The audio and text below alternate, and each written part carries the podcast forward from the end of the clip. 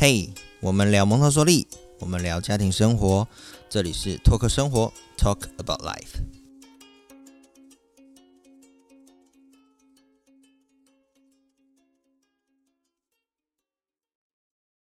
欢迎大家来到我们第一集麦克爸台北妈？Hello，嗨，大家好。我们一直在想第一集到底要以什么主题开始。那育儿很多方面嘛，有很多事情。然后，但我觉得我自己身边的妈妈们，她们最常跟最苦恼的一个问题就是怎么选幼稚园。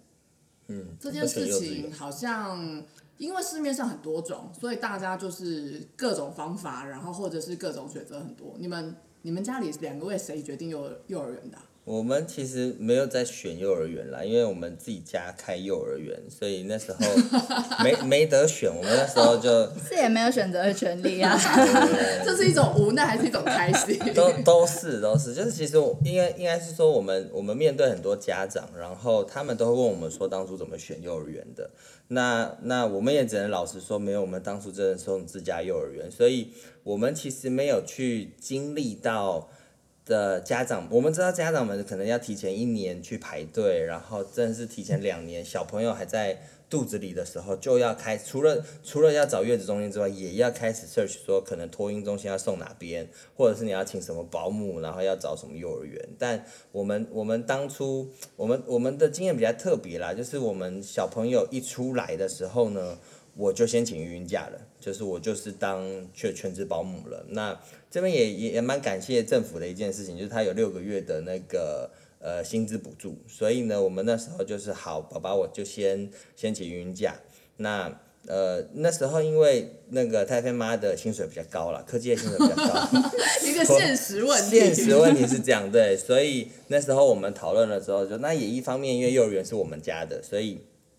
呃，就是我先请孕假，然后陪小孩。那后续的话，当然就是全部都是走自家体系哎，这时候麦克爸已经在自家的幼儿园了吗？还是你有其他原本是有别的工作来请孕假？对对对，一直都就是那时候我在出版业嘛，那时候其实在小天下，然后做童书出版。那那时候其实也跟主管谈好了，就是只要我的小朋友就是一破水，那我在我就会请 从。破水开始。对，就是，但也提早蛮多的，因为原本原本预期是预产期是二二九，很酷。原本我们想说，哦，真的二二九，那你就二二九出来，我们就四年帮你过一次。对，那然后他提早了一个月出来，然后然后那就就是刚好在过年前，所以其实也让也让整个工作安排有一点点突然啦，但是也没办法，所以那时候就是呃，我记得是生产完后两天还三天吧，对不对？我就我就请孕假。对，就接着请了。对，然后真的就现实考量，就是我觉得这这无可厚非啦，就是反正妈妈薪水高嘛，那妈妈就继续在科技业赚奶粉钱，然后我那时候就回来陪小孩。对，那至于你说选幼儿园这件事情啊、我们的自身经验是这样啊，那那当然我们在我们会被问很多，会被很多朋友问啦，就是说什么幼儿园比较好，因为其实就蒙特梭利幼儿园来说，很多很多幼儿园是它可能挂的是蒙特梭利幼儿园，但是呢，你去参观或者是你去看的时候，你会觉得怪怪的。那呃，我觉得这边可以分享一些啦，就是怎么去看一间还不错的蒙氏幼儿园。当然你，你除了说呃一些比较叫得出名字的幼儿园，呃蒙氏幼儿园有一些比较有名的，那那个可以就不用提了，因为那个你可能要排要排两年你才排得进去。就真的是跟月子中心一起订。啊、对对对，那个那那种呃，要要讲名字吗，就是反正看你要不要夜配？第一集就开夜反配。正譬如说，可能像上群啦，或者是说台北蒙特梭利啦，这些很呃，你贵族学校好了，他们的学费可能都是三万，每个月三万、三万五起跳的这种。对，可是大家还是抢破头的幼儿园，这种不用提。但就一般的蒙氏幼儿园，我们可以怎么选呢？其实我建议爸爸妈妈，第一个，呃，一个很现实、很现实的考量，离家近绝对会是大家最最需要的一件事情，因为接小孩是必然的。所以呢，离家近这个因素呢，我都会先跟爸爸妈妈说，这是你的第一考量。那再来的话，就是你去参观的时候，你跟老师的互动，或者是你跟主任的沟通上来说，呃，顺不顺利，就是会不会这个主任其实你一碰到你就知道说，哦，这个跟你一定不合，那你也可能就可以不用考虑。那再来的话就是，当然现在疫情的关系，所以去参观的时候都看不太到小孩，因为都会是小孩不在的时候才能参观。可是你还是可以看环境，就是他们的蒙氏教具是不是有操作的痕迹。有些幼儿园呢、它的蒙氏教具会很新，都放在那边。那其实这样是有有一些些问题的，就是你可以去想一下说，如果小朋友平常都会操作教具，他怎么可能不会去摔到教具？所以教具上有一些呃可能掉漆，或者是有一些摔到的痕迹，那真的就叫做正常，那也叫做是有在使用教具的幼儿园。就蒙氏幼儿园来说啦，所以我们会请，就是除了离家近，然后跟主任啊、跟老师沟通起来的感觉，再来就是看整个环境的教具的丰富程度，然后还有教具的一些新旧使用状态。因为我们在业界里面，我们听过太多了，就是呃，只有参观的时候，或者是说有访视的时候呢，那些蒙氏教具会从柜子里搬出来，让小孩可以用。很多很多元素我们听到的是这样子，那真的就是开完全开放让孩子可以使用的蒙氏元素，当然有，可是就变成是爸爸妈妈你们在参观的时候要要去看一下教具的使用程度，然后去做一些判断这样子。我觉得这蛮有趣的，因为有时候会很多家长会说，哦，那个幼稚园的设备都烂烂旧旧的啊，然后有的都很新，他可能就会倾向选新的。对对对，真的，但我我觉得这是一个一个观念呐，就是你在家里你会使用的东西，好的东西你会用，它一定会有使用痕迹。那一样，其实蒙氏教具很贵，这这也是为什么蒙氏幼儿园比较少的原因，因为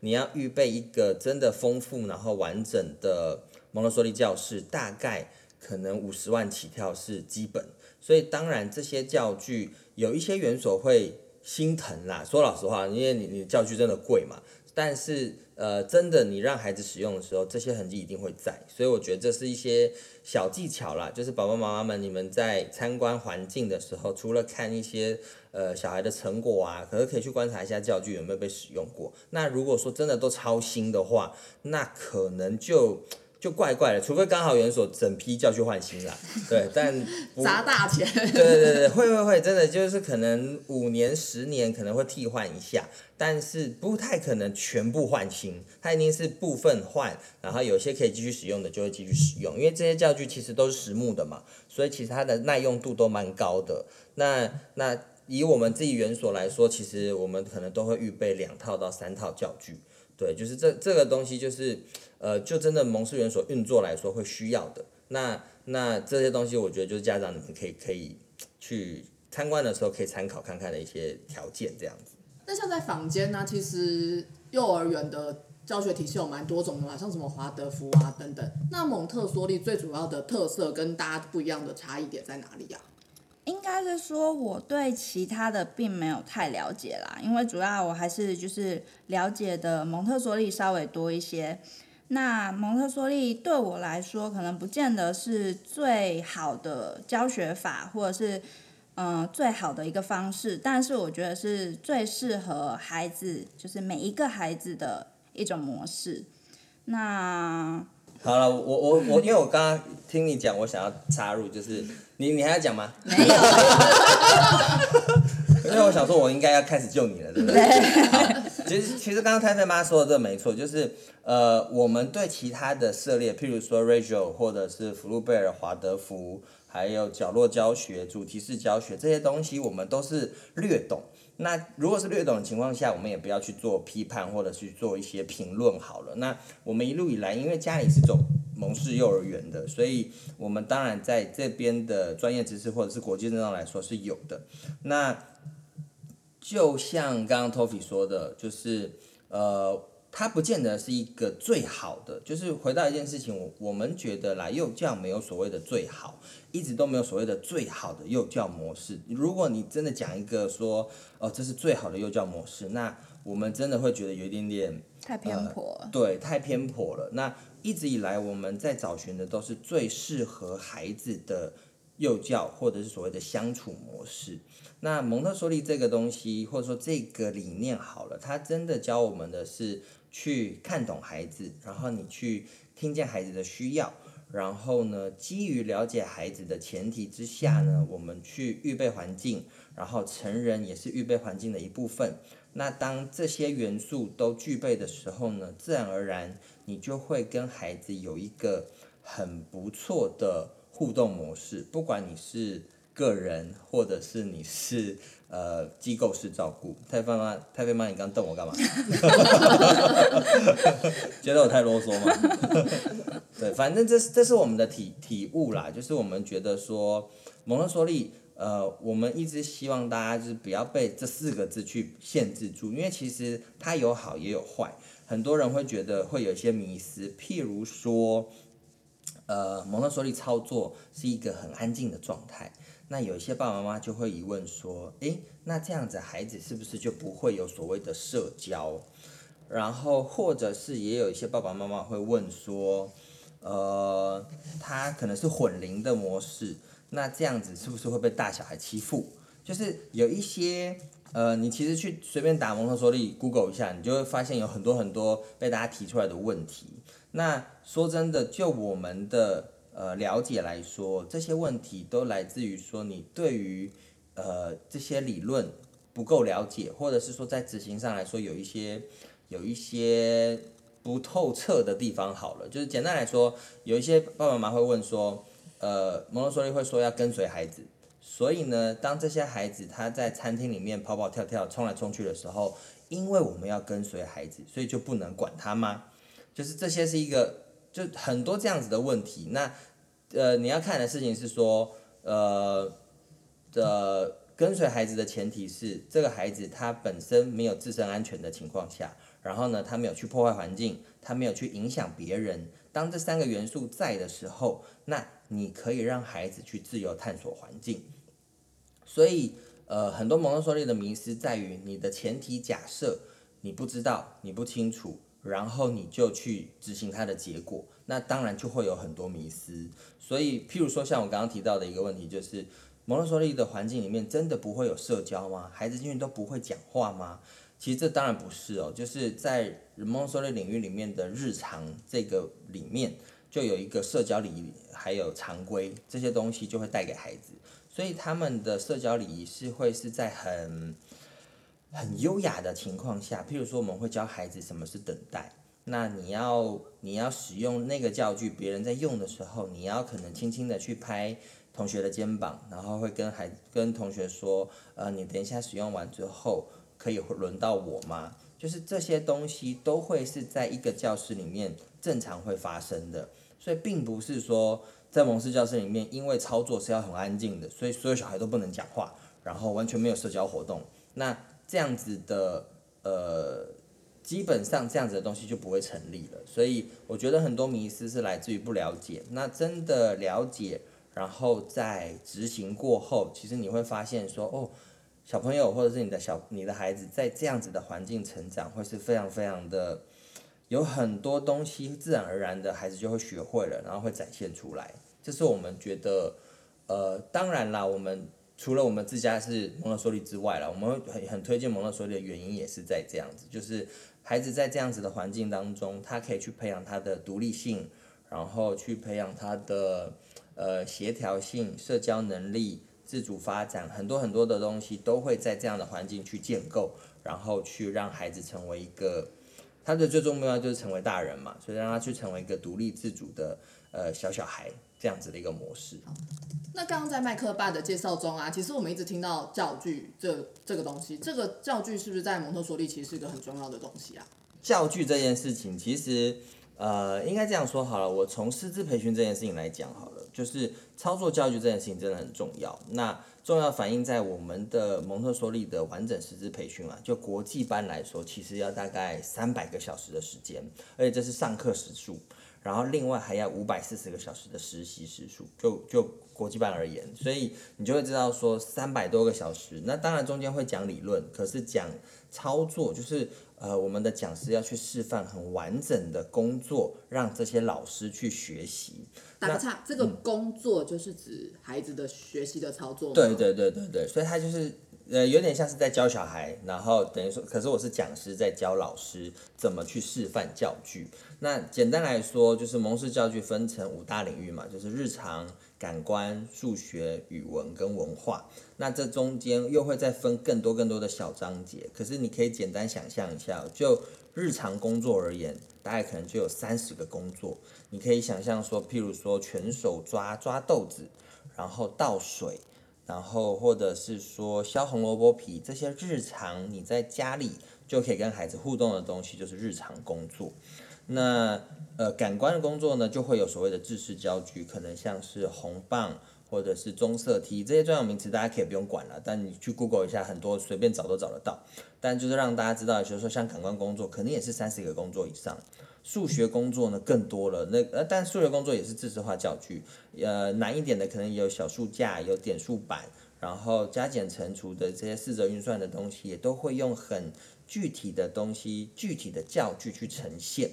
那很多观念在这中间就会带给孩子跟带给老师好了，譬如说怎么样去把抽象化的东西用具象化呈现。所以譬如说蒙氏教具里面会有黄金珠，会有邮票游戏。这些专有名词大家一样可以先忽略它，但反正是 让大家知道说，蒙氏的操作、蒙氏的教具这么这么这么多，一定是超过一两百种以上的工作。但这些工作呢，是让孩子的学习可以去分解、去解构，让他的各种能力的培养是一步一步一步的去累积的。那我们会让孩子的学习是从已知经验。去连接未知的学习，它不会是背诵式的，不会是填鸭式的方式。就是我们在引导孩子的时候呢，我们是会让他，譬如说，我们从日常领域开始。为什么？因为日常领域是孩子熟悉的东西，他在家里面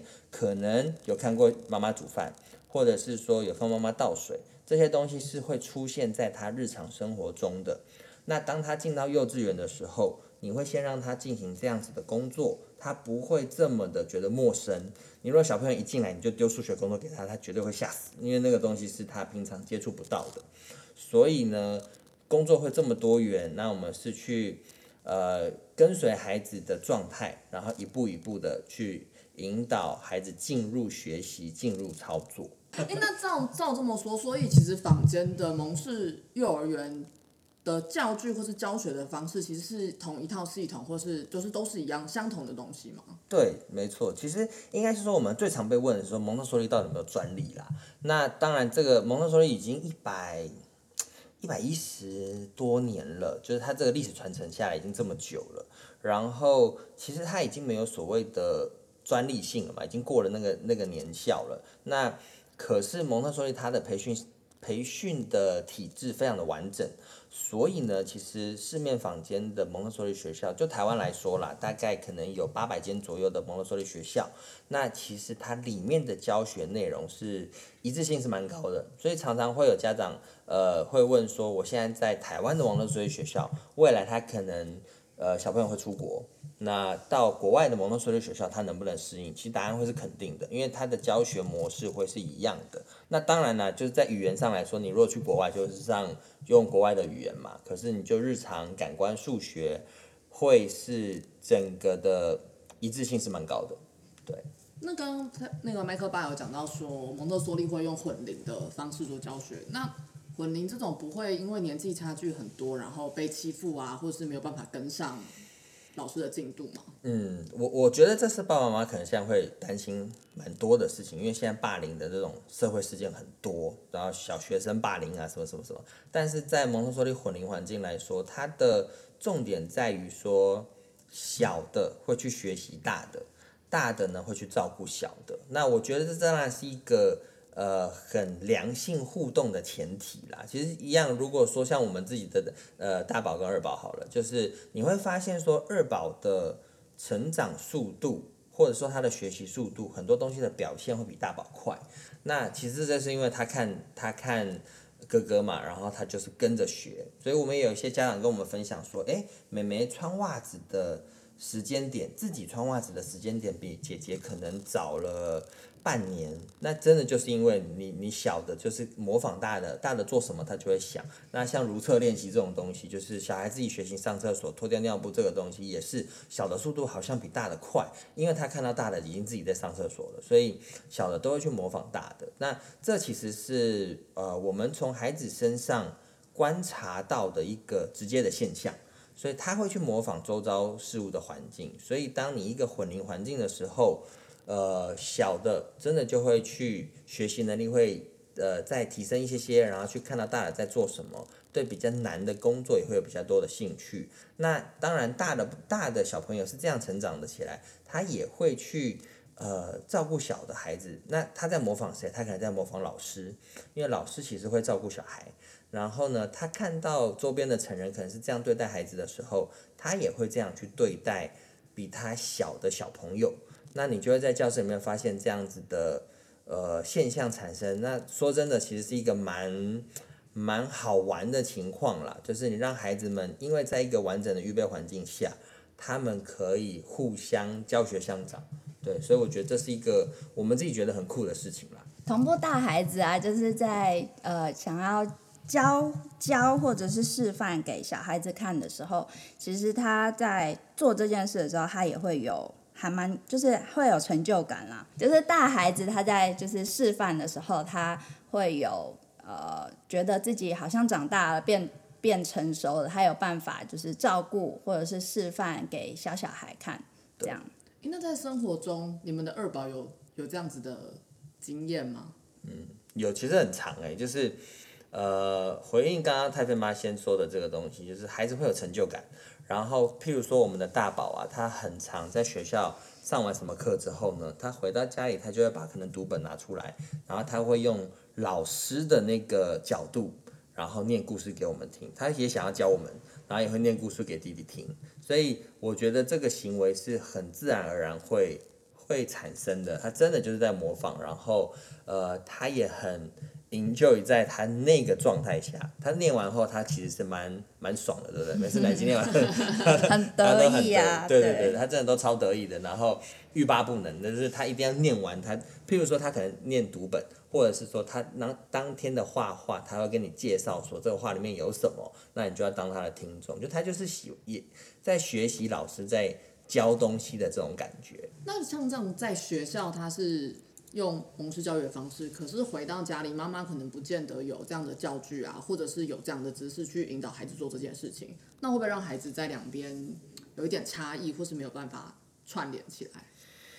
嗯，其实很多爸爸妈妈会有这样的问题啦，就是送小孩去学校，回到家后怎么跟孩子相处？那其实这也反映一件事情，越来越多的。妈妈，我不要说爸爸，爸爸真的参与度还是蛮低的。对，越来越多的妈妈们愿意花时间、花资源，然后来上蒙特梭利的培训课。当然，这边不是要做什么业配广告，可是就是这是我们发现的一个现象。那可是不见得每个人都有时间，或者是都有精力去做这样的事情嘛。那我我自己觉得啦，市面坊间其实现在有非常非常多的书，或者是线上课程，然后是。呃，可以协助你去建立一些蒙特梭利相关的基本概念的。那我我我们自己觉得啦，不要被我们一直强调，不要被蒙特梭利这四个字限制住。其实最基本基本的观念就是你尊重孩子，然后你去了解孩子想要跟你表达的东西是什么，